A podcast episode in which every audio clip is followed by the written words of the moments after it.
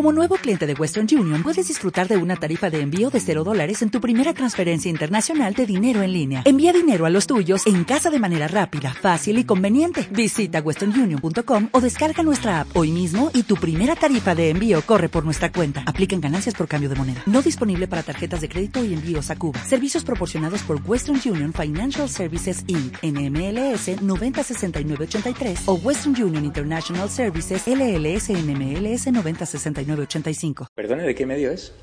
EDATV. ¿De? EDATV. ¿Condena la violencia de los independentistas hacia la policía? Ustedes también llevan condenados a sus actos independentistas. ¿Por qué ese doble trato? Participa usted de burbujas mediáticas como las de no condenar la violencia ejercida en Mondragón contra las víctimas del terrorismo. Eh, yo le quería preguntar por qué prefiere usted bailar bachata y perrear en la cadena SER a contestar a medios acreditados en el Congreso como EDATV a los que insulta? Va a cumplir usted su promesa de abandonar el Congreso en 18 meses, aunque ya han pasado varios años desde que hizo esas declaraciones para regresar a la República Catalana. Realmente nunca nadie me había preguntado eso. Eh, no participamos de burbujas eh, mediáticas de la otra derecha. Participamos de burbujas mediáticas. Participamos de burbujas mediáticas de la, de la otra derecha. ¿Esto es estado de alarma? Efectivamente. Esto es un canal de YouTube, ¿no? Somos un medio de comunicación que tenemos una plataforma con más de 30 canales y estamos aquí en el Congreso para hacerle esta pregunta. No participamos de burbujas mediáticas de la otra derecha. Cobra más de 125.000 euros al año en esta Cámara. Estoy acreditado en este medio de comunicación. Estoy igualmente legitimado que mis compañeros. A pesar de que usted prometió que iba a abandonar el Congreso, lo único que se le pide es que, ya que cobra un sueldo público de todos los españoles, conteste a un periodista debidamente acreditado en un tema de reciente actualidad. Muchísimas gracias. No participamos de burbujas mediáticas de la otra. Pero preferiría que le preguntase tal vez la invitada que llevó a su programa y que dijo que había que matar a Vox o tal vez el diario Gara. ¿Sabe qué pasa, Javier Negre? Es que yo aquí aguanto a 52 diputados de Vox cada día. Aguantaron 53, pues ¿Por me qué? da, me da un palo terrible. Sí, ¿sabe usted a qué voto? Lo que sí que me sorprende es que un representante de un canal de YouTube esté aquí. Me, sorpre- me sorprende, ¿eh? Dicho lo hemos ganado dicho- con mucho esfuerzo Dicho es seguro, nuestras- seguro, seguro. de nuestra gente, de nuestra Seguro, audiencia. Seguro, seguro.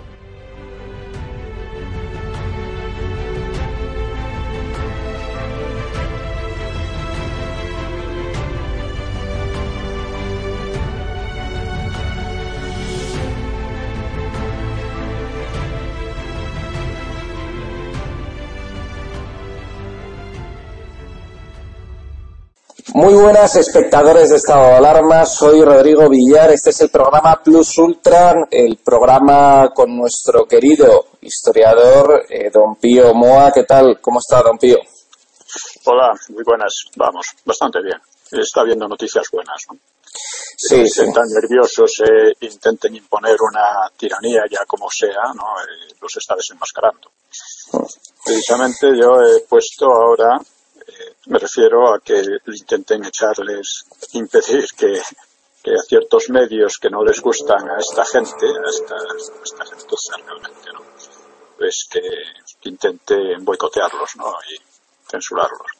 Pero aparte de eso, eh, he escrito una carta a unos historiadores liberticidas que me interesa mucho que sea lo más divulgada y conocida posible.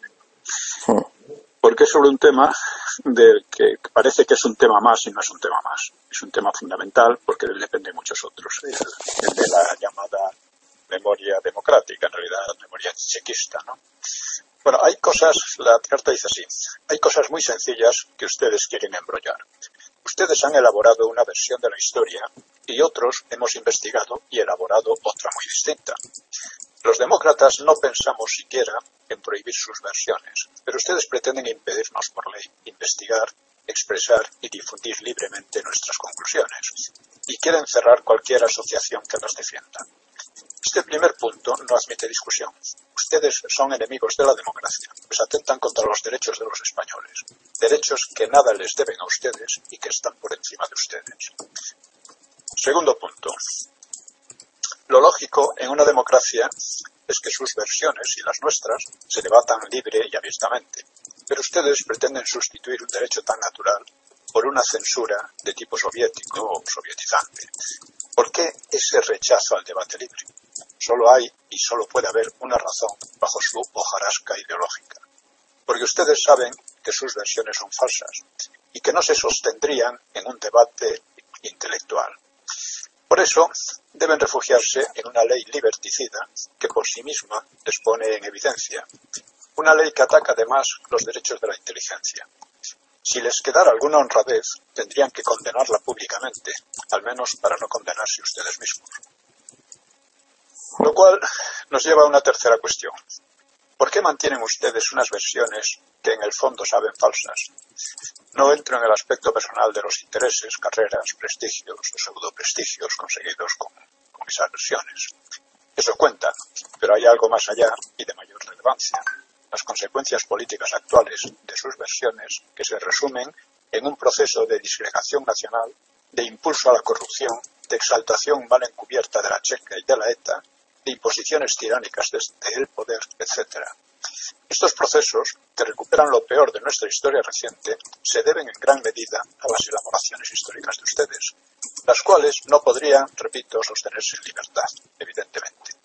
Ustedes han suministrado a unos políticos mayormente corruptos, incultos y frívolos el argumentario justificador de sus desmanes. En suma, esta es una ley criminal y ustedes son sus inspiradores intelectuales. Es hora, por tanto, de desafiar esa ley contra la libertad, la verdad y la inteligencia y forzar el necesario debate para impedir la repetición de viejos y funestos errores. Aquí todo el mundo va a retratarse, le guste o no.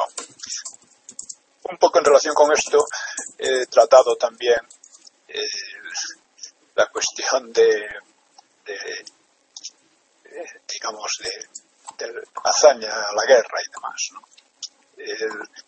Hay un error crucial en toda esta historiografía y porque es, de forma impensada es fácil al estudiar la historia caer en trampas del lenguaje que distorsionan todo un conjunto. En relación con la guerra civil, la, distorsión más habitual es hablar de un bando republicano, dando por hecho la continuidad de la Segunda República, la del 31, y nada podría ser más falso. Y sin embargo, utilizan el término y lo utilizan precisamente en ese sentido, casi todos los historiadores, de derecha o de izquierda. Stanley Payne ha visto que no es así y habló de una tercera república. Sin embargo, esta no llegó a cuajar porque perdió la guerra y en su transcurso los componentes pues no llegaron a afirmar un poder impuesto aceptable para todos, aunque los comunistas avanzaron mucho en esa dirección. Yo prefiero hablar de Frente Popular, un régimen inestable por las diferencias entre sus miembros. Obviamente no era monárquico, como tampoco era monárquico el bando nacional, que salvo sus inicios, sus inicios se presentó como republicano, pues dejó en suspenso la opción república-monarquía, invocando el concepto más esencial de la unidad nacional, que hay su nombre, los nacionales. El enorme error de perspectiva se percibe más claramente cuando constatamos que el Frente Popular, lejos de continuar la República, la destruyó. La República era en principio democrática y las elecciones del 33 pudieron asentarlas.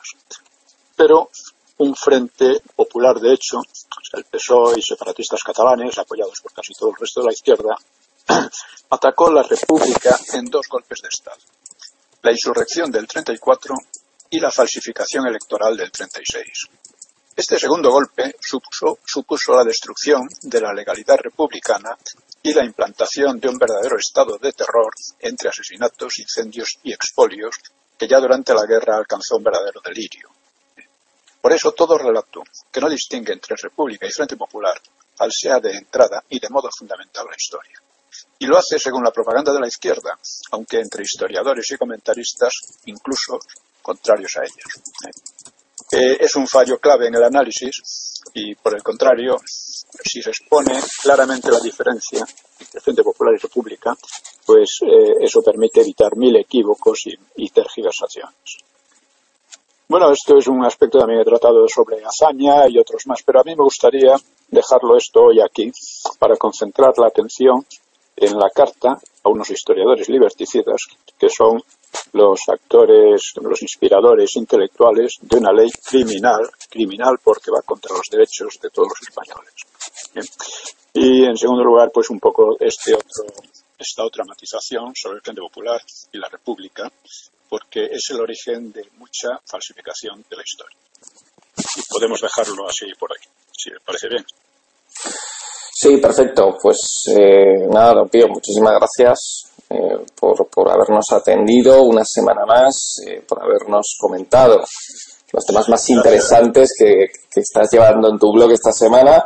Y nada, seguimos en la batalla porque, bueno, ahora intentan atacar algunos a la libertad, al derecho a la libertad de información, a la libertad de prensa, a la libertad de expresión, eh, no solamente de los medios, ¿no? sino también de las personas que siguen esos medios. Exactamente. Entonces, es muy grave. hay que, esta gente tiene que terminar en la cárcel, porque son unos, unos delincuentes. Y hay que verlos así, son delincuentes. Hmm. Pues muchas gracias a vosotros y un abrazo para todos. Muchas gracias, don Pío. Un abrazo. Gracias.